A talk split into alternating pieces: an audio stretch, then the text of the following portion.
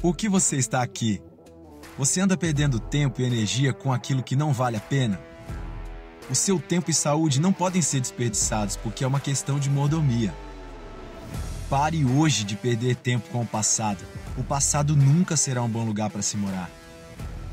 Deus quer que você tenha equilíbrio entre velocidade e direção, porque acelerar na direção certa é o que vai te levar a uma jornada segura para você chegar aonde Deus planejou.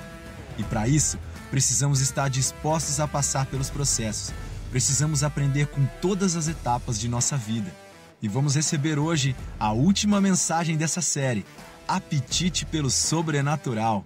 Acompanhe essa mensagem baixando o esboço que está disponível em nosso aplicativo Igreja da Cidade nas plataformas para Android e iOS. Chegou o tempo de retomar. Vamos juntos acelerar com propósitos em Deus para este novo normal das nossas vidas. Amém. Acelere o seu destino. Você baixou aí o esboço, vai facilitar para a sua interação e aprendizagem. Então, nesta série tão maravilhosa, para nossa retomada nesse tempo de presencial, digital, atravessando aí um tempo tão desafiador. E se o presente é desafiador, urge muito forte ter fé.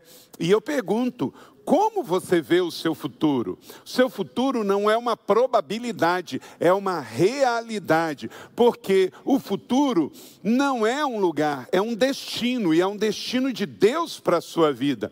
Deus nos mostra o futuro para que tenhamos autoridade no presente sobre ele. E eu digo a você, eu vi o meu futuro, gostei, estou correndo para lá, porque o meu futuro está em Deus, em Cristo Jesus. Eu tenho um Pai que me ama, meu Deus Todo-Poderoso. Eu tenho Jesus Cristo, meu Senhor e Salvador, meu irmão mais velho, Salvador que cuida de mim. Eu tenho o Espírito Santo, que é o meu Deus, que vive dentro de mim, e ele me ajuda a atravessar as adversidades. É Emmanuel, ele está sempre sempre comigo, Ele é presente, Ele vive em mim e comigo e faz parte da igreja. Eu tenho a Bíblia, eu tenho a igreja, a família da fé. Então, eu não tenho medo do futuro, eu creio que Ele é um lugar e que Deus preparou para mim. Não posso viver a minha vida com medo no presente. Eu tenho que ter fé para antecipar o futuro e receber de Deus autoridade para enfrentar.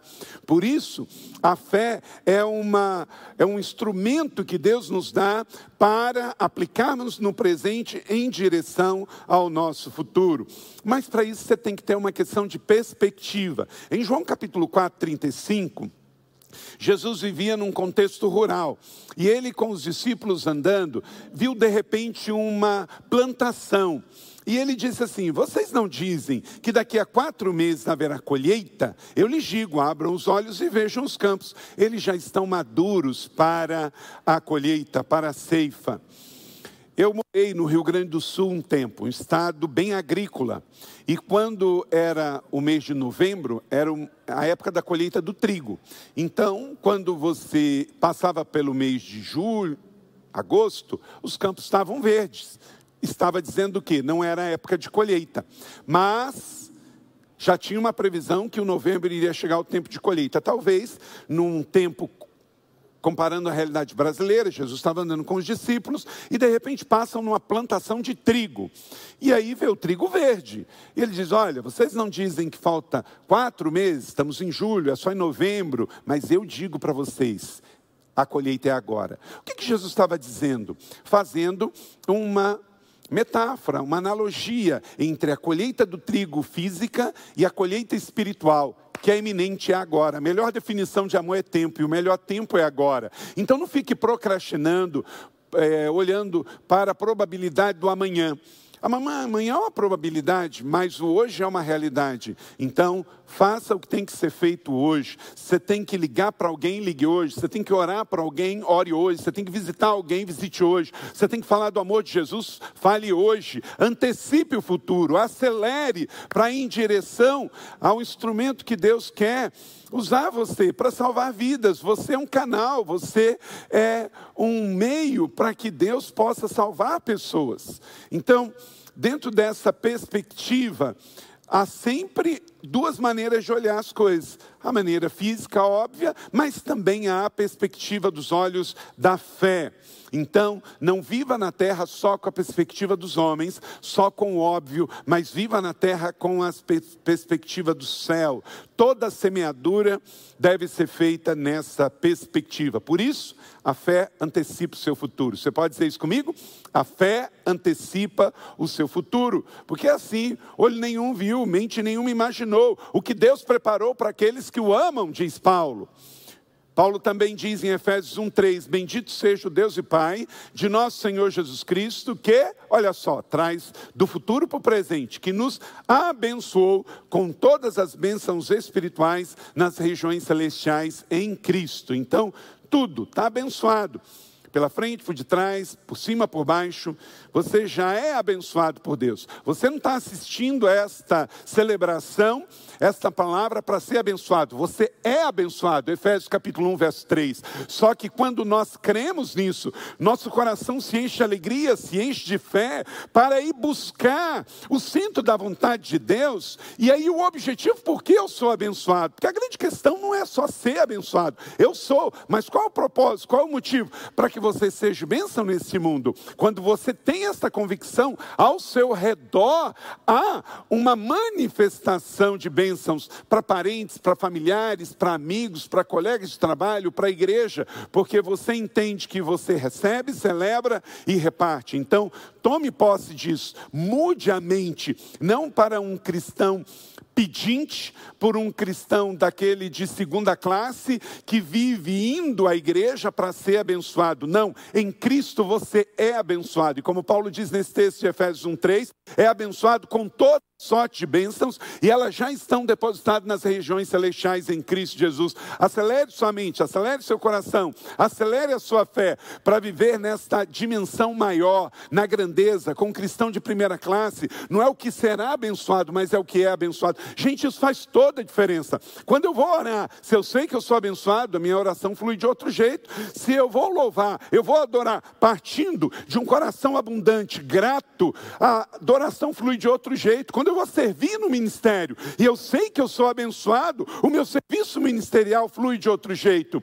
Amanhã eu vou para trabalhar na minha segunda-feira e eu sou grato pelo que Deus me deu, pelo que Deus faz o meu trabalho, o meu serviço à sociedade flui de uma outra maneira. Porque a mente da abundância, a mente da gratidão, já diz o nosso querido Douglas Gonçalves, aquele que agradece cresce, não é? Porque parte do pressuposto de uma mente abundante. Quem entende o poder da adoração não vive na cilada da reclamação, mas quem entende o poder da adoração vive na dimensão do Espírito Santo de Deus. Então, está em outro nível de espiritualidade e fé, e aí antecipa o seu destino, certo? Pegou? Aleluia, glória a Deus. Então a questão não é o que você tem, mas aquilo que você tem consciência que já recebeu de Deus e recebeu com um propósito. Pastor Marcelo Tosca, pastor da igreja Verdade que Liberta de Tubarão e do livro Acelere o Seu Destino, ele diz: quando andamos na velocidade certa, nem abaixo do indicado, nem acima do permitido, estamos dentro de uma margem de segurança. Todos nós temos que ter margem. Aproveito para um parênteses aqui. Você quer chegar e chegar bem? Tenha margem financeira. Não ande no limite. Não ganhe hoje, coma tudo hoje para viver o amanhã. Não. Tenha margem. Você tem que ter margem de paciência, margem de atenção, margem de recurso financeiro, não ande no limite, tenha margem. Então, tenha margem de segurança, vai proteger você. Nem ande abaixo do limite, nem acima do limite, tenha margem. E aí você tem o poder da segurança para chegar bem ao seu destino. Quando um avião, eu não sou piloto, nem entendo muito bem, mas li isso no livro. Quando um, um piloto está atravessando uma tempestade, ele pode ficar com medo de ser tentado a reduzir a velocidade, só que isso vai fazer o avião ficar mais vulnerável. Então, em caso de tempestade, o piloto é treinado a acelerar o giro do motor e aumentar a velocidade. Assim, o avião vai ficar mais estável. É diferente do carro, olha como é que é diferente. Um carro que tem os seus pneus no chão, se está chovendo muito, ele deve diminuir a velocidade ou até parar no acostamento. Mas o avião, a única opção dele é acelerar e ultrapassar o mais rápido possível a tempestade quando não deu para desviar da tempestade. Martin Luther King, ele diz o seguinte: a verdadeira medida de um homem não se vê na forma como se comporta em momentos de conforto e conveniência, mas sim quando se mantém em tempos de controvérsia e desafio. Luther King diz aquilo que o pensamento chinês antigo já dizia: é na quintura da água que você sabe o sabor do chá. Por quê? Situações difíceis, elas não nos definem, elas nos revelam. A pandemia fez isso com casais, famílias, igrejas. Então, não permita que uma situação difícil intimide você, mas sim leve você a ser quem você é. Não negocie seus valores. Nesta série aqui, só a título de você é, pegar todas as mensagens, você pode, aqui no nosso canal Igreja da Cidade Online, todos os outros quatro vídeos das outras celebrações estão aqui. O poder da mudança de vento, essa mensagem, a mudança de vento fala sobre sensibilidade. A segunda, pega a senha, fala sobre processo. A terceira, musculatura de vencedor, fala de resiliência.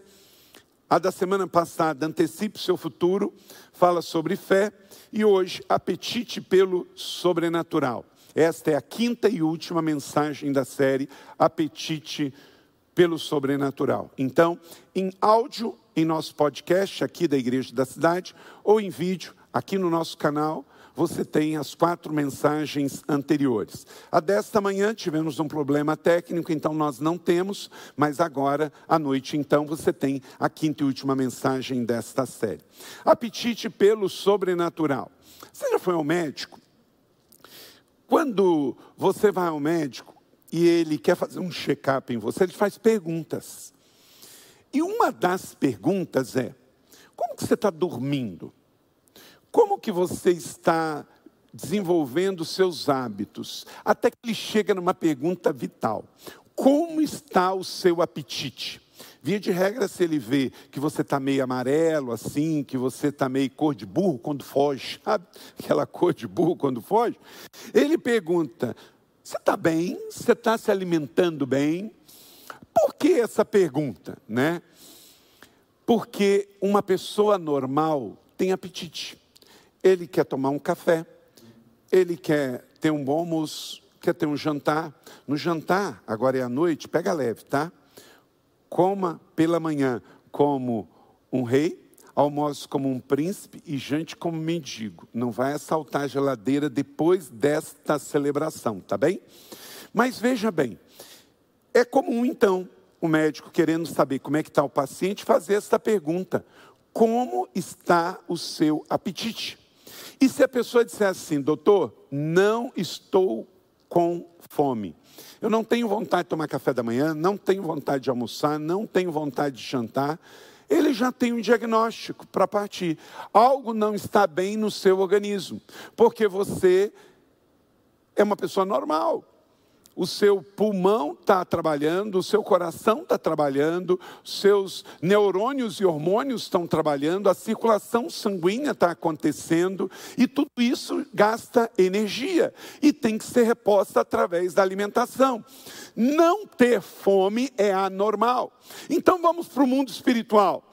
Você não tem vontade de orar, você não tem vontade de jejuar, você não tem vontade de ler a Bíblia, você não tem vontade de vir à igreja, você não tem vontade de dizimar, ou tem algo errado. Para, para, porque da mesma maneira que se você não tiver apetite para comer fisicamente, isso revela que o seu corpo está doente, porque o normal é ter apetite, também na sua vida espiritual, se você, meu irmão, minha irmã, você que é novo na fé, você que já tem bastante tempo na fé, não tem necessidade de nada espiritual, não tem apetite pelo sobrenatural, não tem apetite por buscar mais a Deus, tem algo errado. Você tem que parar e procurar conversar com pessoas de Deus para te ajudar a sair desta inanição espiritual, porque você precisa ser ativado e para isso você precisa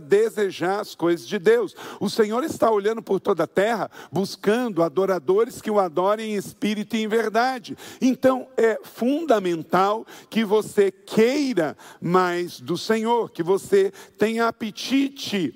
João 6,57 diz: Da mesma forma como o Pai que vive me enviou, e eu vivo por causa do Pai, assim aquele que se alimenta de mim viverá por minha causa. Quer dizer, se alimenta de Jesus é se alimentar da palavra de Jesus, da fé de Jesus, do coração de Jesus, ter a mente de Jesus. Alimentar-se de Jesus significa alimentar-se da presença de Jesus, nutrir o seu coração com ele, com a fé dele. Enquanto alimentamos nosso espírito da presença de Jesus, nós vamos fortalecer o nosso espírito e enfraquecer a nossa carne, porque tudo é uma batalha espiritual. Nossa carne precisa morrer de desnutrição e o nosso espírito precisa ser fortalecido pelo apetite espiritual. João 4:34 disse Jesus: "A minha comida é fazer a vontade daquele que me enviou e concluir a sua obra. Amém?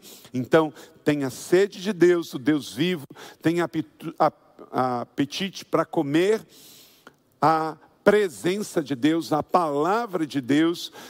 Assim você será fortalecido na fé dia após dia, porque sua carne não melhora, minha carne não melhora, o diabo não vai se converter, ele é o tentador, e nós precisamos então fortalecer o espírito para matar a carne e atravessar o que Deus tem para a nossa vida. Nós temos na Bíblia vários personagens que falam que eles foram transformados. Deus ele tem um tempo para tudo. E eu creio que esse é o tempo, como Eclesiastes 3:11, para você ser fortalecido na fé, é o tempo de você se alimentar, é o tempo de você estar forte para acelerar e chegar bem ao seu destino. Então, pense comigo. Para você matar um peixe, basta tirar esse peixe da água. Para você matar um homem, basta tirar ele da presença de Deus. Se você então estiver na presença, você já viu um peixe fora d'água? Como é que ele fica? Ele fica se batendo, ele fica altamente desesperado, porque falta para ele o oxigênio que está na água. Então, ele tem que voltar para a água para poder viver. Um homem fora da presença de Deus é assim: você vê ele agitado, agonizando, porque ele quer, igual aquele peixe que está ali querendo voltar para a água, é o homem sem Deus, o homem sem o apetite espiritual. Ele está se mexendo, fazendo barulho, fazendo volume, mas basicamente o que ele está dizendo, eu quero é a presença, eu quero a presença, eu quero a presença. Então, entenda isso. Você foi projetado para viver em comunhão com Deus, experimentar o sobrenatural de Deus, porque para nós o sobrenatural em Deus é natural e é isso que nós queremos. A Bíblia é um livro de milagres, por isso que eu preciso ler a Bíblia todo dia para também alimentar o meu espírito. E como eu disse, a Bíblia fala de personagens, e um deles é Simão. Quem era Simão? A Bíblia fala nos evangelhos, ele era um homem simples, impulsivo, rude, egoísta, soberbo, era interesseiro, inconstante. Mesmo assim, o Senhor o escolheu.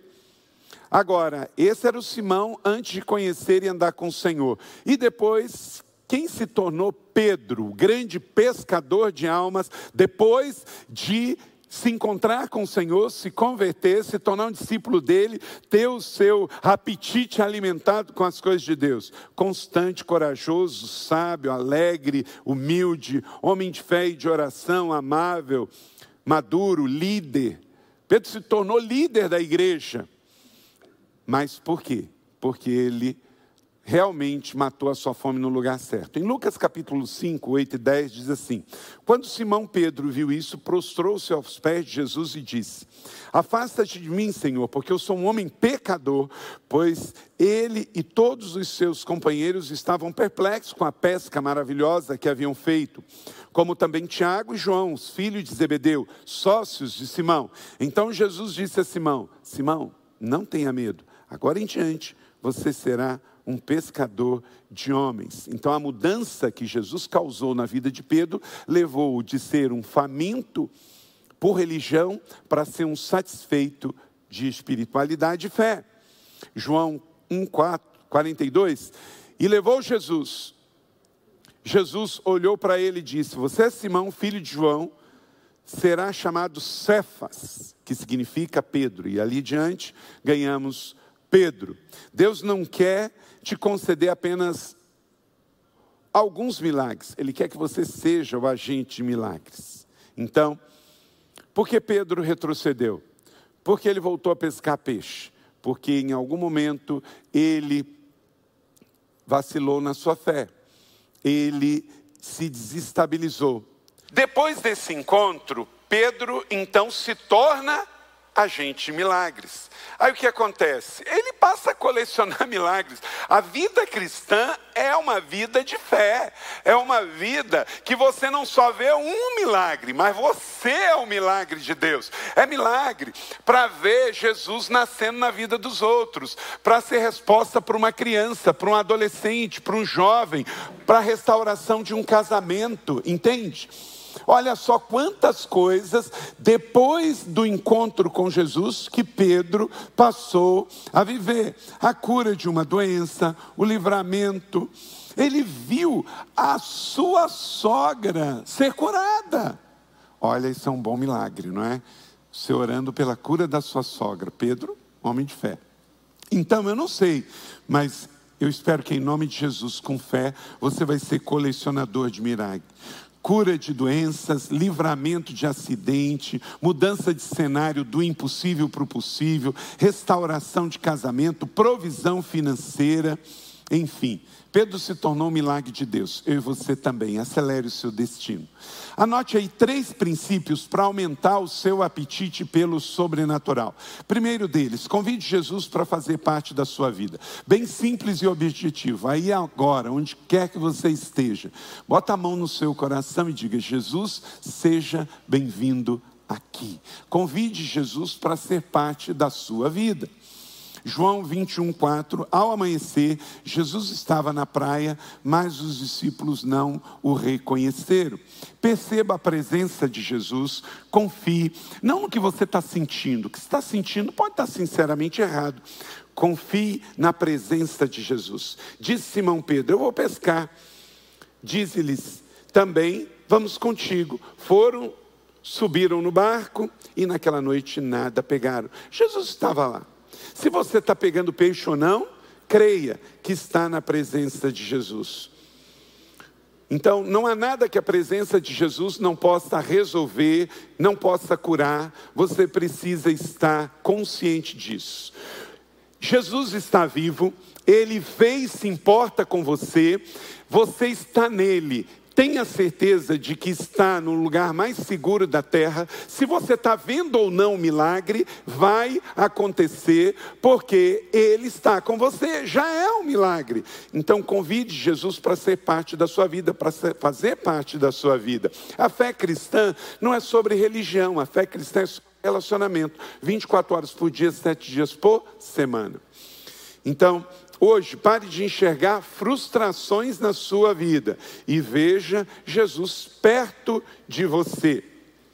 Segundo, para aumentar o seu apetite pelo sobrenatural, para que você tenha necessidade de orar, de jejuar, de buscar, reconheça a sua necessidade de Deus. Eu e você sem Jesus, nós não somos nada. Ele diz: sem Ele, nada podemos fazer.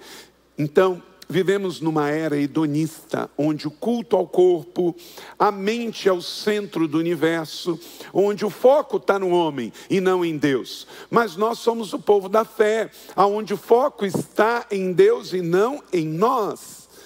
Então, se você entender isso, as coisas começam a mudar. João 21, 5. E ele lhes perguntou: Filhos, vocês têm algo para comer? Não, responderam eles. Quando a gente começa a depender mais, a gente fica mais satisfeito. Reconheça a sua necessidade de Deus. Os discípulos não estavam conectados à fonte do milagre. Jesus era a fonte dos milagres. Eles queriam alguma coisa, mas Jesus tinha algo maior para dar. Marcelo Cruz diz: vencedores não são aqueles que nunca perderam, mas aqueles que sempre se levantam novamente.